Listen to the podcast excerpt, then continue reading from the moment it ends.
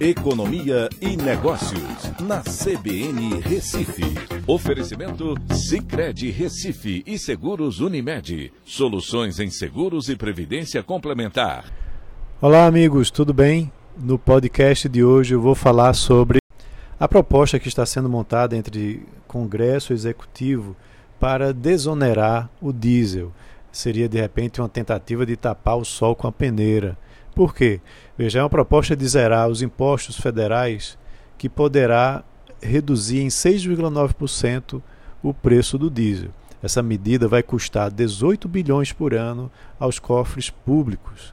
E aí a questão que fica é: o governo deveria subsidiar esse consumo de diesel? Bem, no mundo, quando se vai dar uma olhada, nos últimos 10 anos foram gastos mais de 5 trilhões de dólares em subsídios de combustíveis fósseis englobando usos para é, combustíveis, eletricidade, gás natural e carvão. Os subsídios podem vir desde cortes em impostos, como esse que está sendo proposto, até o controle de preços, como a gente viu lá no governo Dilma, para garantir preços mais baixos. O subsídio para garantir esses preços mais baixos de somente de combustíveis respondeu por 43% desses 5 trilhões nos últimos dois anos e é usado pelos governos para manter os preços dos insumos mais baixos em várias indústrias. Por outro lado, isso gera um excedente econômico ambiental muito negativo, né, por conta da poluição desses combustíveis fósseis, e também induz ao aumento do consumo, por eles estarem mais baratos, e aí empresas e pessoas não vão procurar fontes alternativas que não sejam tão poluentes. A medida em estudo é, pelo governo poderá trazer um alívio de curto prazo, mas será em vão caso o preço do petróleo continue a subir. Né, já há uma cotação, uma cotação é, que chegou a, perto dos 90 dólares, ou o câmbio volte a se valorizar.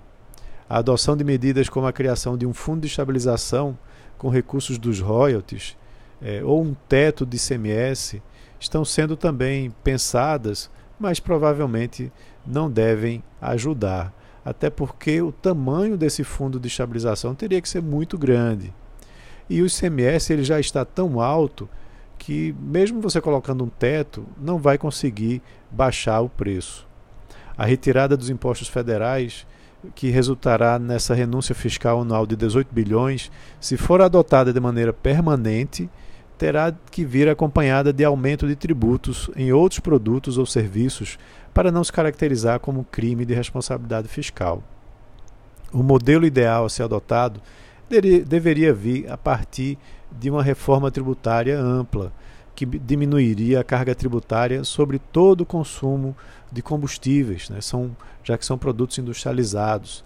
Isso concomitante com uma maior abertura internacional para permitir que novos entrantes é, participassem nesse mercado é, que é hoje praticamente monopolizado pela Petrobras. Então é isso, um abraço a todos e até a próxima.